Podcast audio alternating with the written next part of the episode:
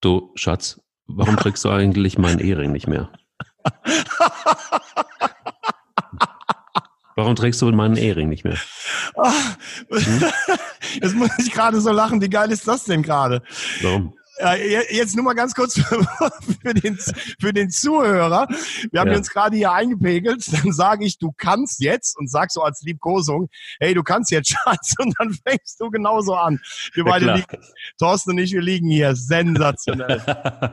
ja, lenk nicht ab, Schatz. Also wo ja. ist der Ehering? Ich hatte noch nie einen und mit dir schon mal gar, gar nicht. Und ich weiß auch nicht im entferntesten, wo du jetzt gerade hin möchtest. Findest du weißt du nicht? Nee, weiß oh. ich nicht. Also du bist doch Manuel Neuer oder, oder bist du Thomas Wagner? Ah, ja stimmt. Jetzt habe ich heute Morgen was gelesen. Genau, ja, genau. Ja, ja. ja. Die, Bild, die Kollegen von der Bild spekulieren, dass die Ehe von Manuel Neuer vor dem Aussteht, ne? Der Boulevard in Köln, Köln hat es auch schon mitgenommen. Also alle sprechen drüber, dass es und, und er hat auch schon sein WhatsApp-Foto geändert. Ich habe es gesehen. Echt? Ja. Oh, okay. Er hat so ein WhatsApp-Foto ge geändert, da ist es äh, nicht mehr so wie es Also mal ich habe heute Morgen irgend so eine Zote irgendwo gelesen, auch in den sozialen Netzwerken. Äh, das ja. hatte was mit dem Hochbekommen des Reklamierabends irgendwie zu tun, sowas, ja, genau. Also ähm, ja. Du also du willst es mir nicht verraten. Also du trägst unseren Ehering auch nicht mehr. Das heißt irgendwie Ehe ist vorbei. Ist der Podcast auch vorbei? Ich glaube nicht, denn wir haben ja vor allen Dingen eins, nämlich Eier. Wir brauchen Eier. Der Podcast mit Mike Kleiss und Thomas Wagner. Ja, ähm, ja, wir, wir können natürlich beim Schatz bleiben. Wir können aber auch erstmal ganz kurz gucken, äh, ist, du hast da auch nichts gehört, oder? Also bist du da irgendwie näher dran an, an, an Manuel Neuer? bin ich bin ich definitiv nicht. Hat auch im Vorfeld nichts irgendwie, hat auch im Vorfeld nichts irgendwie gehört. Aber äh, gut, ist jetzt für mich jetzt auch nicht so, dass ich jetzt da richtig mitleide. Ich bin ja jetzt äh, oder oder dass es mir, als Rosamunde, dass es mir schon. sehr nahe geht oder sowas. Äh, aber vielleicht ist auch die neue Angriffslust, die er da Alex Nübel gegenüber gezeigt hat. Vielleicht hat die natürlich auch was damit zu tun. 2020 auf zu neuen Ufern. Mhm. Ähm, es scheint ihn auf jeden Fall die privaten Turbulenzen scheinen ihm sportlich nicht schlecht zu tun. Was ist denn jetzt los? ich, äh, nee, auf zu neuen Ufern. Ich finde auch, so. lass uns mal gucken. Um Gottes Willen. Lass uns mal. lass uns mal. Lass, aber gut, also. Das war wirklich meine, ein Freudscher. Ja, absolut. Er sagt, es ist, es ist echt ein Freudscher. Ähm, hallo Köln.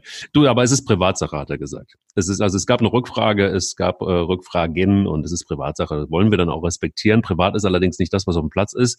Das war eine klare Ansage, oder? Was die Bayern da geliefert haben.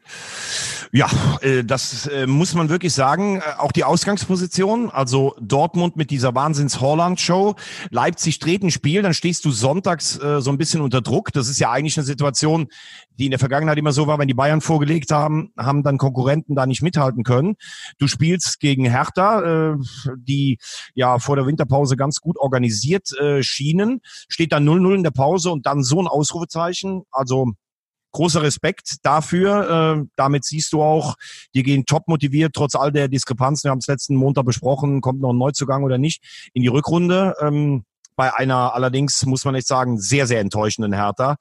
Ich habe das Gefühl, dass da die ganzen Pläne irgendwie so ein bisschen in den Kabinen hängen. In drei Jahren spielen wir Champions League. Du musst erst mal sehen, dass du dieses Jahr in der Bundesliga bleibst. Aber nochmal, Machtwort der Bayern. Ich glaube auch ein Machtwort äh, von äh, Thomas Müller. Der im Übrigen, den habe ich äh, im Winter gekauft in, äh, in meine Communio-Mannschaft. Ich bin ja doch äh, so auch was Nationalmannschaften so angeht, immer in letzter Zeit auch kritisch gewesen.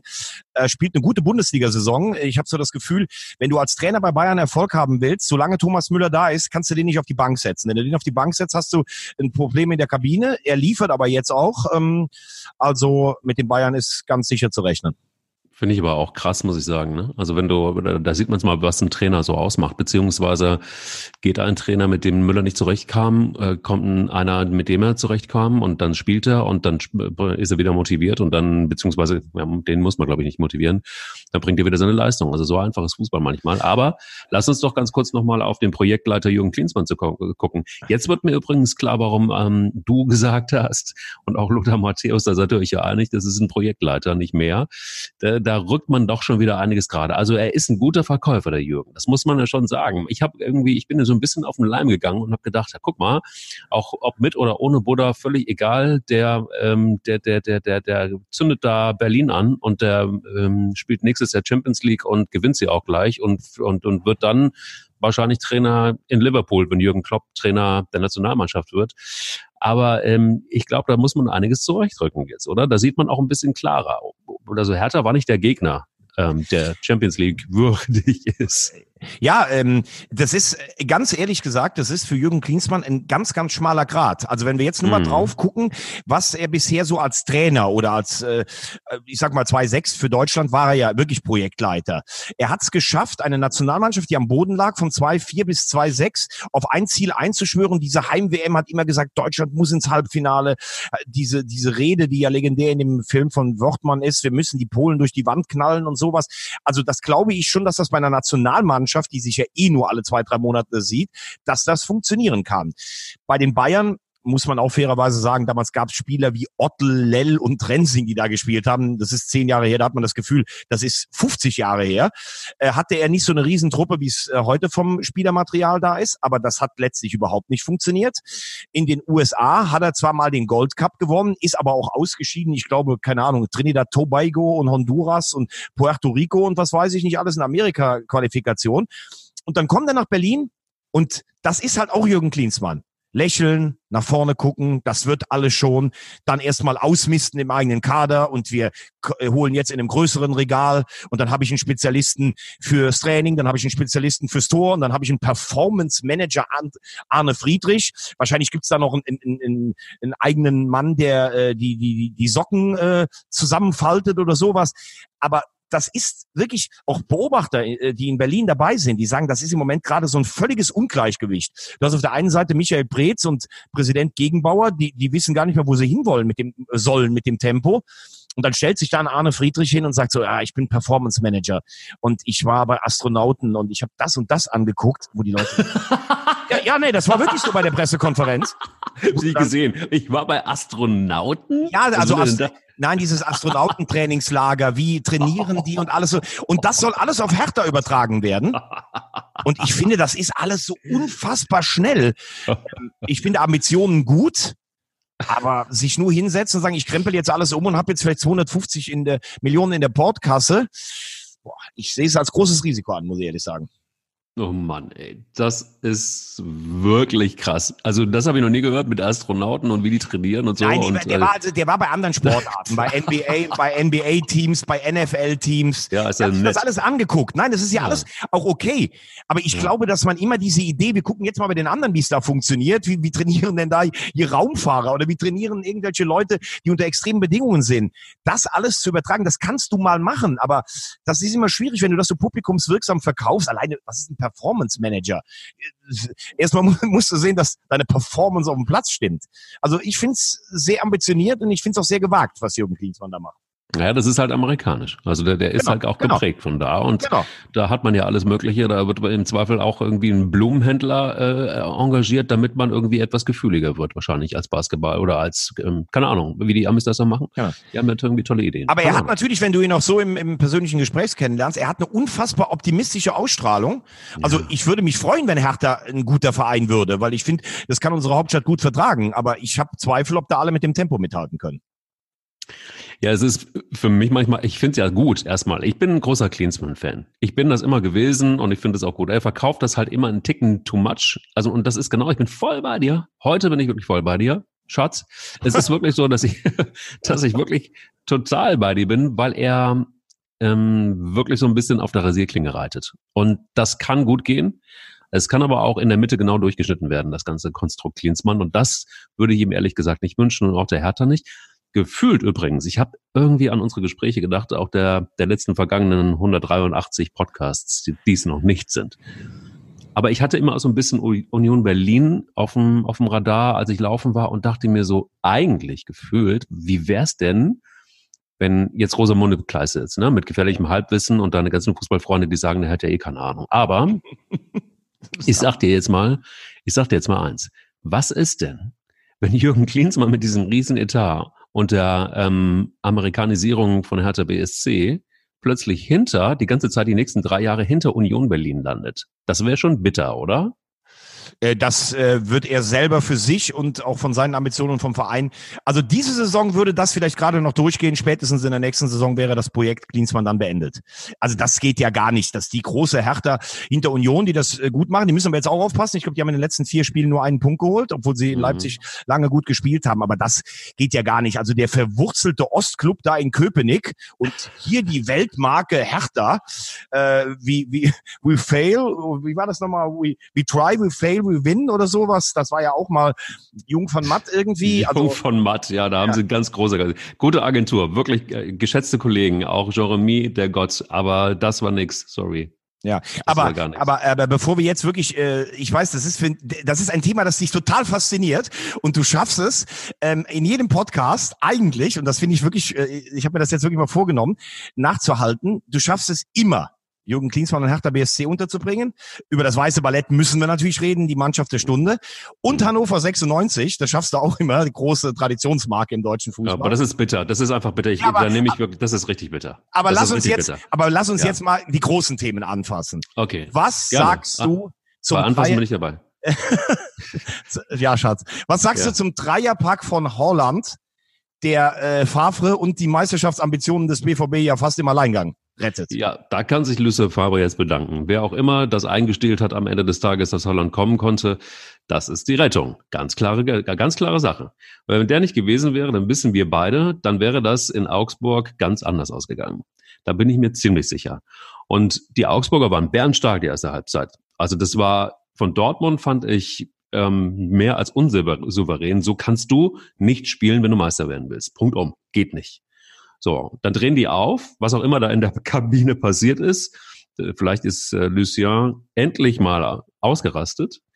Und ähm, nee, Holland ist einfach ein Volltreffer gewesen. Also zumindest in dem Spiel müssen wir abwarten, wie er sich da jetzt weiter etabliert. Aber ich finde, das ist halt einfach alles richtig gemacht. Da hat man einfach den Mann gekauft, den man jetzt gebraucht hat. Ja, und, ja, was äh, ich, was ich weiß, was ich Wahnsinn finde. Also das Spiel hat ja wirklich ein paar Geschichten. Also als erstes sagst du, als, sagst du als Borussia Dortmund, Mensch, wir hatten diese geile Phase kurz vor Weihnachten, dann haben wir gegen Leipzig in einem tollen Spiel zwei Punkte verschenkt. In Hoffenheim waren wir drückend überlegen, haben wir drei Punkte verschenkt. Jetzt müssen wir in der Rückrunde anders spielen. Wir müssen gieriger sein, wir müssen Dinger nach Hause bringen, wir müssen uns mehr wehren. Und dann spielen die so eine erste Halbzeit, wo du ja eigentlich denkst, ey Leute, was ist denn eigentlich mit euch los? Ja, Ihr erzählt absolut. zwei Wochen sowas, wo du auch ein Stück weit ich bekenne mich dazu, ich bin Favre-Fan, wo du, glaube ich, aber als Trainer auch ein Stück weit dann einfach auch hilflos bist. So, und da wechselt er in der 56. Minute den Typen ein. Und ich muss sagen, ich habe es erst abends gesehen. Ich war äh, mit meinen Töchtern äh, auf äh, Wochenendreise in Stockholm. Wir waren beim Eishockey, Djurgarden gegen Malmö. Geil, kann ich übrigens nur empfehlen, wenn man mal in Stockholm ist. Und ich gucke irgendwie auf den Live-Ticker 3-1, da gucke ich nach dem Spiel drauf, 5-3 und ich denke, das gibt's hier eigentlich gar nicht. Und wenn man auch die Interviews von Holland äh, nachher gesehen hat, ne, wie dann ähm, äh, der, der von mir geschätzte Kollege und Freund Michael Leopold fragt ja, was glauben Sie denn jetzt nächste Woche? Startformation und dann sagt er einfach so, ja, wie hat's denn für Sie ausgesehen? Also da ging es ja um die Kraftfrage. Also auch wie, wie, wie reif der dann wirkt. Der ist ja eh ein Frühstarter. Erstes Champions League Spiel mit Salzburg, drei Tore gemacht. Also natürlich kann man jetzt sagen, das waren zwei Abstaubertore, trotzdem musst du als Stürmer da erstmal stehen. Also das ist wirklich schon ein Juwel und den für 20 Millionen zu holen, da sage ich dann auch Chapeau, Michael Zorg und Aki Watzke. Da war ganz Europa hinterher. Und das könnte jetzt wirklich so ein Baustand sein, äh, an dem sich alle so aufrichten. Sie spielen jetzt gegen den FC, wenn sie das Spiel gewinnen. Die könnten dann natürlich auch in den Flow reinkommen. Das Anfangsprogramm ist jetzt nicht ganz so schwer. Dann kommt Union nach Dortmund. Und wenn sie mal den Lauf haben und Holland trifft, dann bleibt Borussia Dortmund Meisterschaftskandidat. Also das Spiel hatte wirklich einiges zu erzählen. Ja, Okay, da ist, da bist du wirklich der Fan. Ich weiß auch, dass du den Starschnitt von, von Lucien bei dir im, über dem Bett hängen hast, nach wie vor. Ja, du Aber, du und Christian Streich, ne, da drüber. Absolut, absolut. Ich, ich, der wird auch immer da hängen. Das kann ich dir sagen. Spätestens nach dem 2-1 gegen Mainz oder 1-2 gegen Mainz. Ähm, ja. Haben wir, alle, haben wir alles besprochen bei Dortmund? Äh, ich glaube, bei Dortmund haben wir alles besprochen. Aber was natürlich auch interessant ist, ist, äh, äh, Leipzig. Ähm, da habe ich genau. eine doppelte Frage an dich. Also mhm. liegen gegen unbequeme Unioner 0-1 zurück, aber klar, das musst du gewinnen. Doppelte Frage. A, was hast du für einen Eindruck von Nagelsmann? Denn ich glaube, wenn die, wenn, wenn Leipzig jetzt, sagen wir mal, noch so sechs, fünf, sechs Spiele oben bleibt, dann werden, werden natürlich auch die, die bekannten Psychospielchen aus München anfangen. Dann wird, wird man ähm, wird man versuchen, vielleicht an Spieler ranzugehen, wird Nagelsmann versuchen zu verunsichern. Also, Nagelsmann, wie cool ist der für dich? Ist das aufgesetzt oder kann der so eine Saison durchziehen? Und was mich wundert, das ist ja heute auch wieder rausgekommen, also Timo Werner ist im Moment gar kein Thema bei den Bayern. Das würde eigentlich, normalerweise wäre das so die übliche Taktik. Oh, Leipzig wird stark. Jetzt machen wir mal dem Werner ein Angebot und hoffentlich kommt er zu uns. Das deprimiert nämlich den Gegner, weil die Bayern sich angeblich auf Sané festgelegt haben und dann für Werner keine Verbindung mehr hätten. Also zweifache Frage. Was macht das mit Nagelsmann und was macht das mit Werner? Oh. Oh, das ist aber mein lieber Freund. Da muss ich erstmal auf meinen Ehering gucken. Also das ist irgendwie, da muss ich. Nein, aber, aber Nagelsmann, du nee, kennst gerade so ja. Sachen Verkaufe, Nervenstärke. Wie kannst ja. du jetzt damit umgehen, von oben im, der Gejagte zu sein? Ist ihm scheißegal. Ehrlich, ist ihm scheißegal. Also der wird's natürlich, dem wird's wehtun, wenn äh, wenn Werner nach Liverpool geht. Das ähm, ist ja tatsächlich schon auch ein bisschen länger im Orbit. Ich bin mal gespannt, was Manchester United jetzt auch, habe ich gelesen. Manchester United auch, aber ich glaube, ich glaube Jürgen Klopp hat schon länger da irgendwie die Fühler ausgestreckt, wie oh, wahrscheinlich ungefähr jeder Trainer in Europa ist interessiert zumindest an an, an Timo Werner. Ähm, die Bayern werden Abstand davon genommen haben. Ich glaube, das ist ein, das das Sané, da sind sie auch irgendwie näher dran. Da sind sie auch eher in den Verhandlungen und auch auch schon länger. Das ähm, war ja auch schon vor der Saison so. Also auch äh, quasi schon äh, vor, bevor er sich verletzt hat. Und da sind sie dran geblieben und mit verletzten Spielern kennen sie sich ja aus, die dann einzukaufen und das wäre dann für sie auch kein, kein Hindernis. Ich glaube, an, an, an Nagelsmann geht's total vorbei. Dem ist es egal, weil der weiß eins, und das darf man nie vergessen. Die haben so viel Kohle im Background, die können sich halt einfach auch wieder verstärken. Und wenn der, wenn Werner weg ist, dann, dann, dann besorgen sie sich halt, keine Ahnung, irgendeinen guten Spieler, einen jungen Spieler, der gerade durchstartet bei Barcelona, Real Madrid, Liverpool, wo auch immer. Da werden die Scouts sind, sind garantiert 24 Stunden 24-7 unterwegs und gucken. Mike, und, aber das äh, ist, das ist ja klar für die neue Saison. Aber ich meine jetzt für dich, weil du bist doch immer jemand, du guckst auf, auf eine Marke. Ja, ja, ich weiß, ich weiß, was du meinst. Lass mich kurz ausreden. Das ist ihm, ähm, äh, das ist ihm egal. Das ist ihm schnurzegal. Der lässt sich da nicht von beeindrucken. Der hat sein System, der hat seine Idee, der ist eng in Kontakt mit den Verantwortlichen, der ist da auch gut etabliert, der hat sich innerhalb von ganz kurzer Zeit, und das finde ich überraschend, wenn du relativ lange bei Hoffenheim Trainer bist und dann hast du ja irgendwie auch eine DNA, da musste er sich auch durchbeißen als junger Trainer, das hat er geschafft. Und das erstmal zu schaffen in Hoffenheim, finde ich, ist erstmal aller Ehren wert. Und dann hat er sich innerhalb von kurzer Zeit in Leipzig etabliert totale Akzeptanz. Da ist nie auch nur irgend, also ich glaube, der kann da machen, nicht was er, was er will, aber der hatte wahnsinnig viel Freiheit. Der strotzt vor Selbstbewusstsein. Das war in Hoffenheim auch schon so. Jetzt aber noch mehr, habe ich den Eindruck. Das wird ihn überhaupt nicht beeindrucken. Die Spielchen von Bayern kennt er. Deshalb ist er wahrscheinlich auch nicht dahin gegangen, weil es ein paar Sachen gibt, die ihm gar nicht gefallen an Bayern München. Geht erstmal den Umweg über Leipzig. Der ist, der hat so breite, der ist so, hat so eine breite Brust, der geht da durch und wird Meister. Der ist ja wirklich auch, ist dir das mal aufgefallen? Ich meine, der ist ja so jung, als er damals in Hoffenheim angefangen hat. Das ist ja auch eine komische Situation. Ich habe den damals das erste Mal für Sky interviewt und habe ich gedacht, ich bin äh, gefühlt, keine Ahnung, 15 Jahre älter als der. Der ja. geht ja auch so, der geht ja auch so breit, weißt du, so breitschultrig, wie jemand, der gerade aus dem Fitnessstudio kommt. Total. Und, und am Anfang habe ich so ein bisschen gedacht, hm, wenn du so noch keine 30 bist und so einer Mannschaft gegenüber trittst, schwierig. Aber ich habe das Gefühl, er schafft es tatsächlich, diese Einstellung, dieses gelebte Selbstvertrauen so auf die Mannschaft zu übertragen übertragen, dass sie dem alles glauben. Und wie du sagst, das ist ja Wahnsinn. Das war eine so auf Rang geimpfte Mannschaft und die DNA hat Leipzig behalten, aber er hat ja das Spiel mit Ball, hat er ja echt verfeinert. Wie schnell das gegangen ist, da kann man wirklich nur sagen, Respekt. Eben drum. Deshalb glaube ich, safe, dass denen das überhaupt nicht interessiert. Frage aber an dich, ich schmetter den Ball zurück. Was macht das Ganze mit Schalke 04, dieses ganze Konstrukt da vorne? Borussia Dortmund, Borussia Mönchengladbach, Bayern, Leipzig. Da ist man in Schlagdistanz, weil man einfach punktgleich ist mit Borussia Dortmund. Nur noch sieben Punkte eigentlich auf Platz eins. Und ähm, wenn man auf die nächsten Spiele guckt, alles machbar und sie haben. Ja, vor allem jetzt nächste Woche bei Bayern, ne? ich finde es trotzdem machbar. Also guck mal, die haben jetzt, die haben Gladbach weggehauen 2-0 und es war ein gutes Spiel. Richtig ich gut. Es war ein richtig gutes Spiel. Die werden immer bei, besser. Und ja. ich bleibe irgendwie dabei, die machen einfach, David Wagner macht einfach einen geilen, konstanten, vor allen Dingen konstanten Job. Und erinnere dich, was ich immer gesagt habe. Gladbach ist nicht konstant. Bayern München ist nicht richtig konstant. Wer aber konstant sich weiter nach oben hangelt und immer besser wird in der gesamten Mannschaftsleistung, ist Schalke 04. Wie siehst du es? Da hast du vollkommen recht. Also, dass du, du hast äh, tatsächlich auch immer gesagt, äh, Schalke, da ist das Ende der Fahnenstange nicht erreicht, äh, was die nach oben reichen können. Ich glaube, die Bayern haben jetzt schon übrigens zur Konstanz gefunden. Bei Gladbach bin ich ähnlich wie, wie du. Man kann in Schalke gegen bärenstarke Schalke 2-0 verlieren.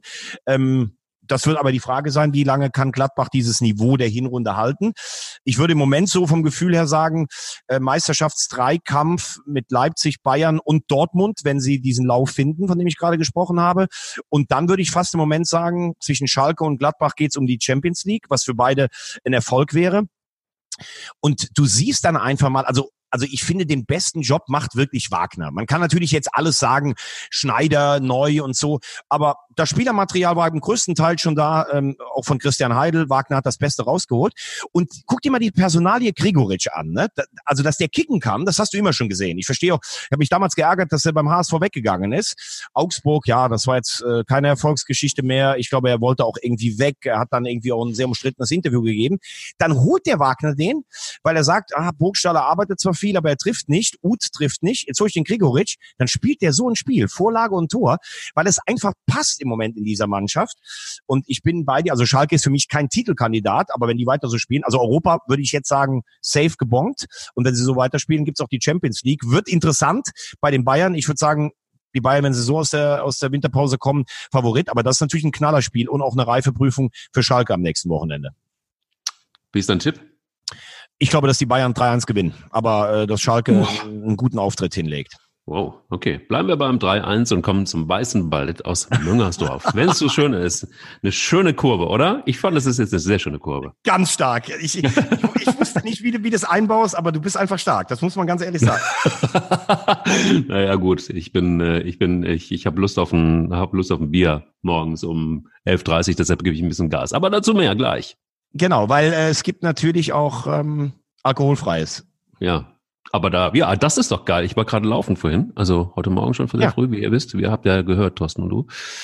Ähm, und, äh, das war übrigens interessant in unserer Gruppe, ähm, wenn du sprichst, während du ungefähr gefühlt einen Halbmarathon in anderthalb Stunden läufst. Also es hört sich wirklich sehr interessant an. Ähm, aber was wir natürlich sagen können, ähm, es gibt auch alkoholfreies äh, von unserem Werbepartner. Ne? Also ja. das hätte Aber mehr gleich, mehr gleich. Lass uns nicht zu viel genau. verraten. Lass uns genau. nicht zu viel verraten. Hm? Also 3-1. Also wir, sind beim 3-1 und, und, und erstmal in, in, in Köln äh, gegen, gegen Wolfsburg. Das wollen wir erstmal abfrühstücken, glaube ich. Ganz genau, vollkommen richtig. Also das Spiel an sich, ähm, nach drei Minuten muss Wolfsburg eigentlich schon zwei Tore schießen, wobei ich mich dann immer wehre gegen dieses Ding, man hätte 2-0 vorne gelegen, also wenn sie die eine Chance nutzen, dann steht es 1-0 und dann wird das Spiel ja neu geordnet. Aber die hatten zwei wirklich hundertprozentige Torchancen. Ähm, aber im Moment ist der FC dann halt auch in so einem Flow drin. Die sind nicht drin. Du kommst dann irgendwann ins Spiel zurück. Du machst gefühlt mit deiner ersten Chance äh, ein Tor. Cordoba, haben wir auch schon oft besprochen, ist ein geiler athletischer äh, Stürmer. Dann machst du äh, hinten raus, kriegst du das 1-3 muss einen klaren Elfmeter gegen dich kriegen. Also auch mal die ganzen ähm, FC Videobeweis Verschwörungstheoretiker. Es gab jetzt schon so zwei, drei Aktionen, die auch für den FC ausgegangen sind. Also es hätte einen Elfmeter geben müssen nach der Aktion von Schindler für Wolfsburg. Sei es wie es sei. Letztlich haben sie sich das 3-1 erarbeitet, haben teilweise auch echt guten Fußball gespielt. Und mit vier Siegen in Folge fährst du jetzt ganz entspannt nach Dortmund. Für mich stehen die beiden Absteiger seit dem Wochenende fest. Das sind Düsseldorf und Paderborn, die direkten. Der FC mhm. wird auch nichts mit dem äh, Relegationsplatz zu tun haben, sondern wird irgendwas zwischen 11 und 14. Endlich habe ich mal einen guten Tipp, wenn es am Ende so ist. Einlaufen, wie ich es vor der Saison gesagt habe. Und ja, da siehst du manchmal, wie einfach Fußball ist. Sortier Herrn Höger aus, der 21,5 auf 100 Meter läuft. Lass ein paar Junge äh, ran, die, wo das Publikum auch dahinter steht. Ähm, experimentiere vorne ein bisschen, plötzlich setzt sich Cordoba durch. Zichos macht eine Leistungssteigerung. Uth macht ein gutes Spiel. Holt Podolski nicht zurück nach Köln. Und irgendwie passt irgendwie gerade im Moment alles. Und die Brust ist natürlich enorm breit. Also das war schon stark, was der FC gespielt hat zum Rückrundenauftakt. Mhm. Interessant. Nicht? Kurzzusammenfassung. Ja, ja, ich bin dann noch skeptisch. Also ich finde es, also erstmal fand ich das Spiel war auf Augenhöhe. Ich fand nicht, dass der FC jetzt so wahnsinnig viel stärker war. Ich bin bei dir. Ähm, Wolfsburg hat das, das schlecht gemacht, hat Chancen einfach, ja, Lachs vergeben. Ähm, das war das Glück. Und ähm, stimmt, da kannst du natürlich Köln dann nicht immer erwischen. Also in der Form, in der sie im Moment sind, beziehungsweise vor allen Dingen in der mentalen Form, da sind sie einfach äh, nicht zu kriegen dann und dann ist es halt einfach auch so, wie es ist.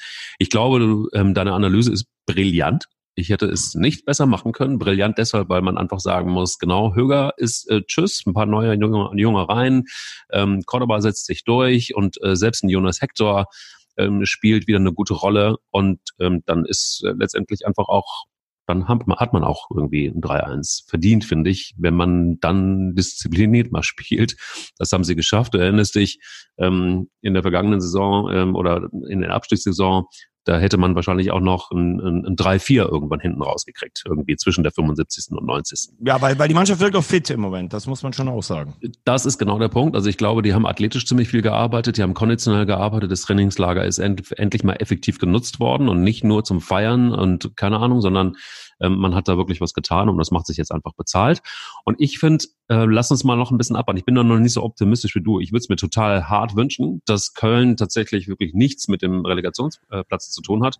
Ich tippe, aber leider ist es dann doch so, dass es zum Relegationsspiel kommen wird zwischen dem HSV und Köln. Vielleicht ist es aber auch eher ein Wunschgedanke. Ähm, bin aber auch bei dir, dass, dass, dass Fortuna Düsseldorf und Paderborn äh, definitiv abgestiegen sind. Es könnte sein, dass Mainz noch eine Rolle spielt. Aber wenn du als Werder Bremen, lass uns da doch nochmal gleich drauf kommen, ähm, wenn du als Werder Bremen gegen den direkten Konkurrenten gewinnst ähm, und du Düsseldorf dann aber auch noch so lausig spielt, wie das Spiel einfach war, ich weiß nicht, ob du reingeguckt hast, dann ist es einfach so. Aber lass uns doch einfach mal, wenn wir schon in Köln sind, kurz in die Werbung gehen. Thomas, Du bist, und da bin ich ähm, sehr fasziniert, immer dann, wenn ich irgendwo in Köln bin ähm, und es Gaffel gibt, dann äh, gibt's Bierdeckel. Und ab und zu sehe ich verrückterweise meinen Podcast-Partner darauf und ich denke, Hölle, wann ist endlich wieder Montag? Dann kann ich den Star widersprechen. Also, also ich, ich muss dir ganz ehrlich sagen, man, man, man guckt ja manchmal, wenn man so 48 und damit, ich habe mit Erschrecken gelesen, ich gehöre schon zur älteren Hälfte der, der Gesellschaft, bei 47,2 ist in Deutschland die, die, die Hälfte. Ähm, dann guckt man auf ein paar Sachen zurück, die man gemacht hat in seinem Leben. Manche sind einem gelungen, manche sind nicht gelungen. Dann denkt man, boah, geil, ich war mit der B-Jugend der Spielvereinigung Andernach Reinhardmeister und habe gegen Freddy Bobic gespielt. Das war super. Und ähm, dann äh, habe ich selber meine Verbandsliga gespielt und oh, das war super und ich durfte bei großen deutschen Fernsehsendern arbeiten. Aber ganz ehrlich, als Immi, also als Junge aus der Vulkaneifel in der Nähe vom Rhein geboren, 70 Kilometer von Köln südlich, einen eigenen Bierdeckel von Gaffel zu haben, also das ist wirklich stark. Und äh, komm doch gut an, wenn, wenn du ja. in der Kneipe stehst und neben dir trinkt jemand. Oh, dann, dann siehst du dein eigenes Konterfei. Äh, Habe ich früher ah. öfters auch mal ein, eingesetzt, um der einen oder anderen Frau zu imponieren. Jetzt würdest du nur noch eigentlich auf ein Plakat fehlen. Und es ist ja EM 2020, es ist nicht mehr weit dahin. Und ähm, ja, du könntest aufs Plakat, es können aber auch noch ganz viele andere auf so einem Gaffelplakat stattfinden, oder? Ja, das finde ich ganz, äh, ganz toll von, von, von Gaffel, denn äh, man will so ein bisschen die Multikulti-Mentalität dieser Stadt Köln einfach aufzeigen. Also nicht nur mit Deutschland-Trikot oder, oder Schal oder was man für Utensilien hat, sondern man kann sich ähm, ablichten mit jedem teilnehmenden äh, Land. Und es gibt ja nun wirklich viele Nationalitäten und Kulturen hier in Köln. Und äh, muss das dann einfach nur hochladen mit dem Hashtag Gaffel. Äh, und äh, dann kann man, Gaffel-Fan heißt der Hashtag im Übrigen. Und genau. dann kann man äh, nachher sogar sich in Köln wie ich auf einem Bierdeckel auf Plakatwänden äh, finden. Also Mike, ich muss ja ganz ehrlich sagen, ich weiß nicht, äh, die Leute kennen nur deine Stimme und da höre ich immer schon von den äh, Mädels aus meinem Freundeskreis, boah, hat der eine sexy Stimme. Sag ich, ja, der war ja auch früher Chef beim Radio, äh, Chef ja. beim Radio ja. und sowas. Aber die wissen ja gar nicht, wie gut du aussiehst. Aber äh, hör auf, ich würde rot in meinem in meinem äh, biblischen Alter. Hör auf damit, nein, hör auf damit. Aber es wäre doch hör echt geil für Fußballfans. Du fährst durch Köln und siehst siehst dich da selber auf so einer Plakatwand. Also praktisch Absolut. so, äh, werde Fotomodel. Finde ich eine super Aktion von Gaffel. Also Hashtag Gaffelfan in einem geschrieben, Hashtag Gaffelfan, das Ding hochladen. Oder aber man kann auch ähm, ein paar mehr Informationen noch haben unter www.gaffel.de slash em. Da gibt's ein paar mehr Informationen. Ganz genau. Und ich bin ja derjenige, der das äh, wirklich äh, eiskalte, zischende äh, Gaffel mit Alkohol schon durchaus präferiert. Ich weiß, du bist eher von der alkoholfreien äh, Seite. Das haben wir ja damals Absolut. schon mit Blauze besprochen. Aber auch Fassbrause, es gibt ja alles. Und äh, ich muss ganz ehrlich sagen, stolz, für so eine Traditionsmarke als Testimonial arbeiten und wirken zu dürfen. Und die Aktion finde ich toll. Wir werden natürlich auch alle mitmachen. Ich befürchte, es wird so ausgehen. Äh, mein Bierdeckel wird eingestampft. Du wirst in Köln in der Nähe vom Dom sein und äh, Technikchef äh, Thorsten wird die ganze Südstadt bevölkern mit seinen Bildern, weil ihr dann doch aussehensmäßig ein bisschen vor mir seid. So, wir sind wieder raus aus der Werbung und kümmern uns ein wenig mehr nicht um Plakate, sondern wir gucken einfach nochmal so ein bisschen ähm, auf die Abstiegszonen, würde ich sagen. Also du hast gesagt, safe, es ist für dich Paderborn und safe, es ist für dich Fortuna Düsseldorf. Warum? Ähm, ich habe vor der Saison, erinnerst du dich gesagt, meine direkten Absteiger sind Düsseldorf und Augsburg. Ähm, Augsburg, glaube ich, dann ähm, wird mich eines Besseren belehren, die sind so stabil. Ich finde einfach bei Fortuna Düsseldorf fehlt brutal Qualität. Also du hast äh, im Vergleich zum letzten Jahr Luke Bacchio und Raman verloren und Stöger, der jetzt gerade wieder kommt, der war der überragende Mittelfeldspieler. Also die sind drei Leute komplett weggebrochen, die eigentlich das Offensivspiel fast alleine getragen haben. Jetzt hast du einen Hennings in Überform, ohne den wären sie schon lange weg. Aber wenn du die Mannschaft durchgehst, ist das für mich eigentlich unterstes Bundesliganiveau. Mhm. Und ich glaube, man hat so ein bisschen gedacht, naja, mit Friedhelm Funkel, mit seiner Erfahrung im Abstiegskampf, die Euphorie der tollen Rückrunde letztes Jahr und eine Bundesliga, die wahrscheinlich hast du so drauf geguckt, ah, Paderborn und Union, also mit denen müssen wir uns ja auf jeden Fall messen können. Dann eventuell über die Relegation oder einen lassen wir noch hinter uns. Das wird schon klappen. Ich glaube, dass diese tolle Rückrunde, diese Euphorie rund um Düsseldorf und rund um Friedhelm Funkel so ein bisschen den Blick auf die eigene Leistungsstärke verstellt hat. Ich finde die Mannschaft, habe ich gerade gesagt, kaum Bundesliga tauglich. Ich finde auch außer Paderborn gibt es keine Mannschaft, die schwächer besetzt ist. Und Paderborn, ich finde es bewundernswert, wie sie es weiter spielen. Ich habe die schon oft genug gelobt, aber auf Dauer und 34 Spieltage wird auch da meiner Meinung nach die Qualität nicht reichen. Also das sind für mich die beiden direkten Absteiger. Und dann hast du natürlich schon einen großen Block von Mannschaften. Du hast Mainz schon angesprochen. Werder ist noch unten drin. Der FC, Union, äh, Augsburg. Aber ich würde im Moment fast so darauf gehen, dass es irgendwie was Union Mainz gibt. Oder auch Werder immer noch hochgefährdet. Ähm, da haben mich ein paar Sachen im Trainingslager echt irritiert. Also A finde ich Vogt einen guten Transfer als Führungsspieler, ist aber jetzt verletzt, weiß man nicht, wie lange der ausfällt. Moisander ähm, ist auch raus äh, für, für nächste Wochenende. Also es hat ja einen Platzverweis bekommen.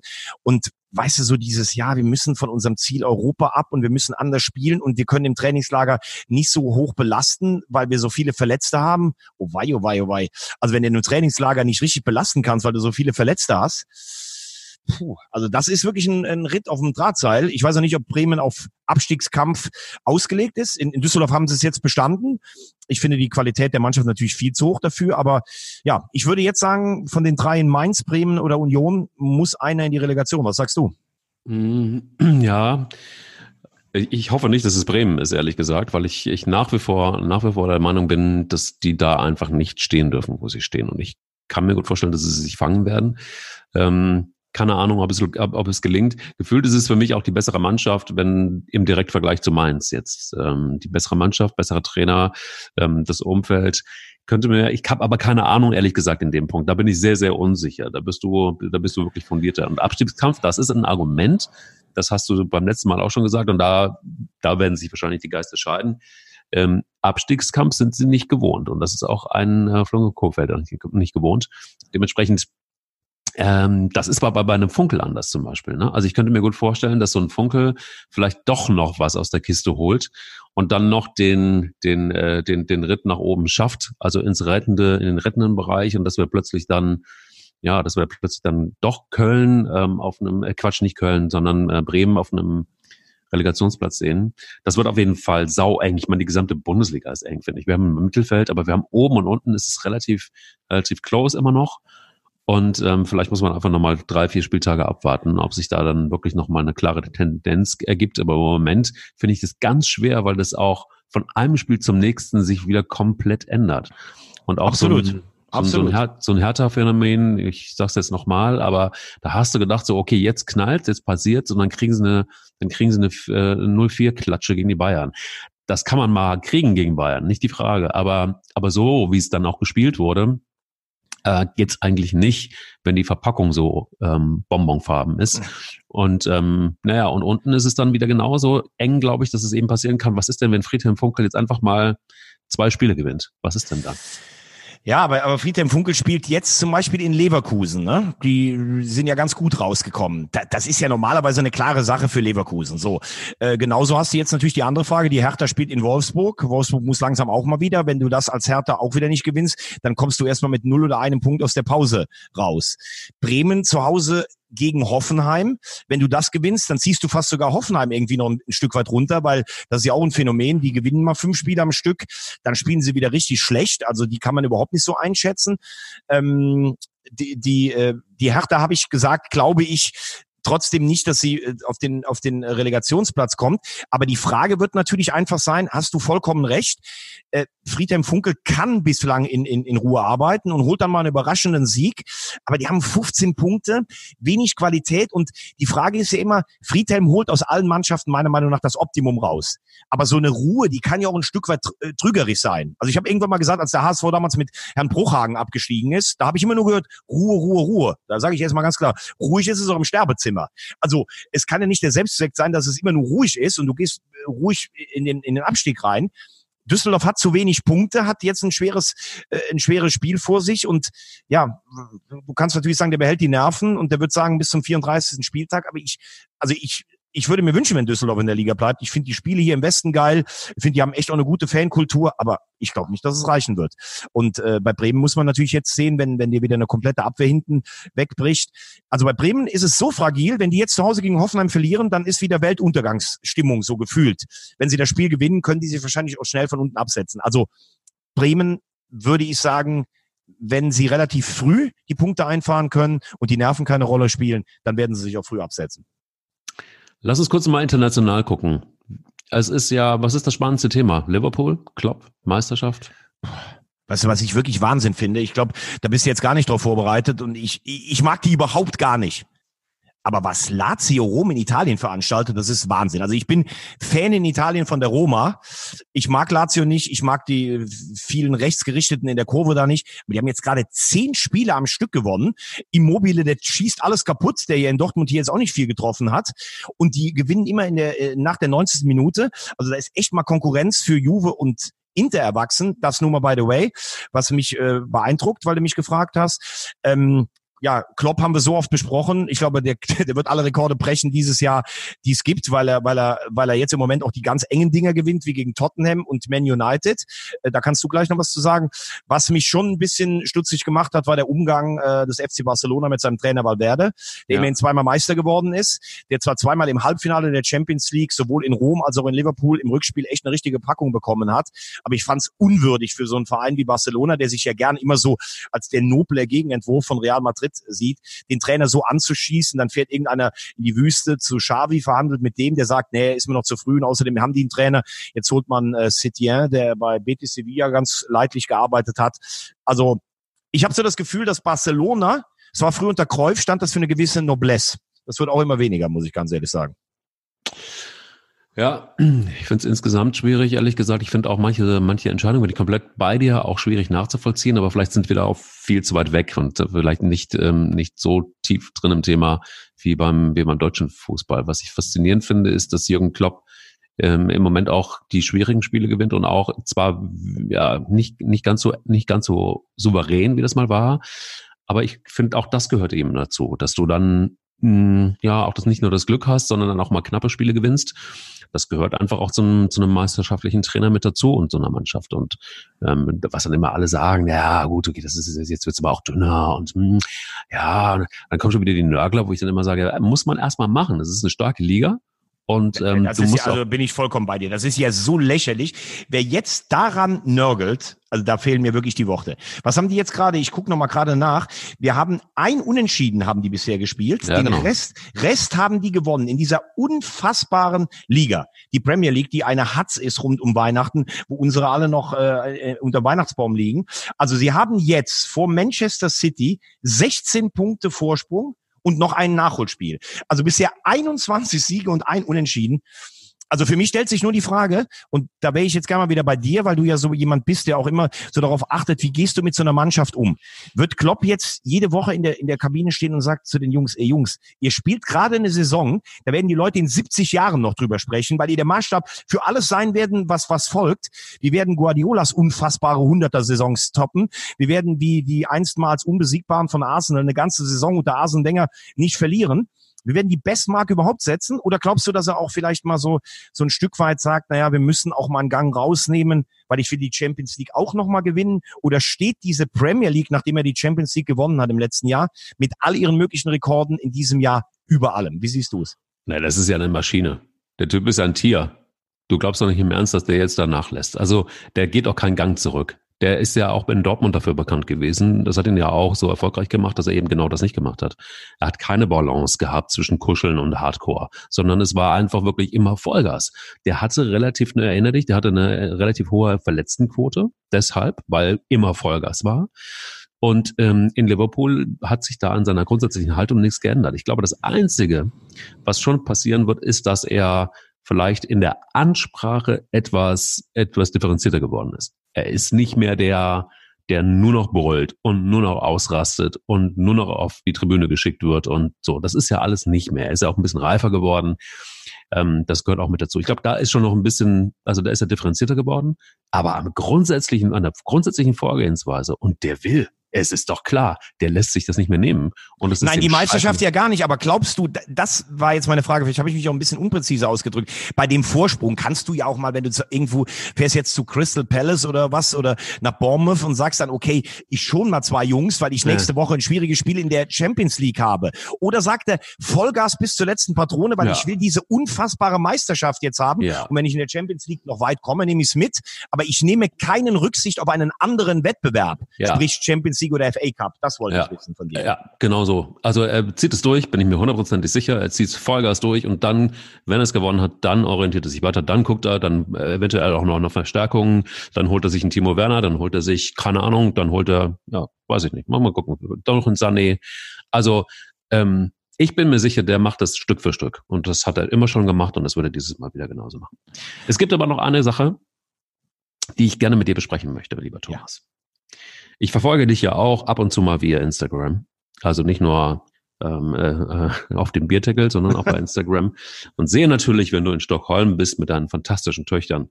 Und ich sehe auch, mit wem du Fußball spielst. Und ich habe da einen gefunden, der hat von 1989 bis 94 bei Werder gespielt und hat er in 174 Bundesligaspielen 59 Tore erzielt. Und unter Otto Rehagel 91 und 94 zweimal den DFB-Pokal. 93 die deutsche Meisterschaft. Und äh, es ist Winton Roofer. Ich hätte ihn nicht wiedererkannt. Kiwi. Du hast mit Kiwi zusammen Fußball gespielt? Ist das so? Äh, ich, hab, ich durfte gegen ihn spielen. Gegen ihn? Äh, ja, ah. Äh, wir haben auch jetzt noch äh, super vorbereitet. Ich bin echt immer wieder erstaunt, was du, wie du dich mittlerweile vorbereitest. Äh, Chapeau dafür. Europapokal, der Pokalsieger 92 ist ja auch noch geworden. Haben wir drüber gesprochen. Das hast du ja sogar noch im Kopf gehabt. AS äh, Monaco. Und was genau. hat er genau. geschossen? Was hat, welches Tor hat er geschossen? Das 2-0 und Klaus Allofs das 1-0, wenn ich es richtig im Kopf habe. Richtig, 2-0 zum Endstand, ja. Genau. Also man muss ganz kurz zu dieser äh, Veranstaltung was sagen. Es gibt in Arosa in der Schweiz auf 1800 Meter seit Jahren die inoffizielle Schnee Weltmeisterschaft der Fußballer. Ähm, da spielen dann deutsche Ex-Nationalspieler, also deutsche, Schweizer, Holländer und eine internationale Auswahl. Und in den zwei Tagen vorher spielen einmal die Sponsoren des Turniers und einmal gibt's eine Medienweltmeisterschaft, äh, besteht dann aber aus ähm, Medienhäusern, Radiosendern, Zeitungen oder Fernsehsendern ähm, aus der Schweiz, aus Österreich und aus Deutschland.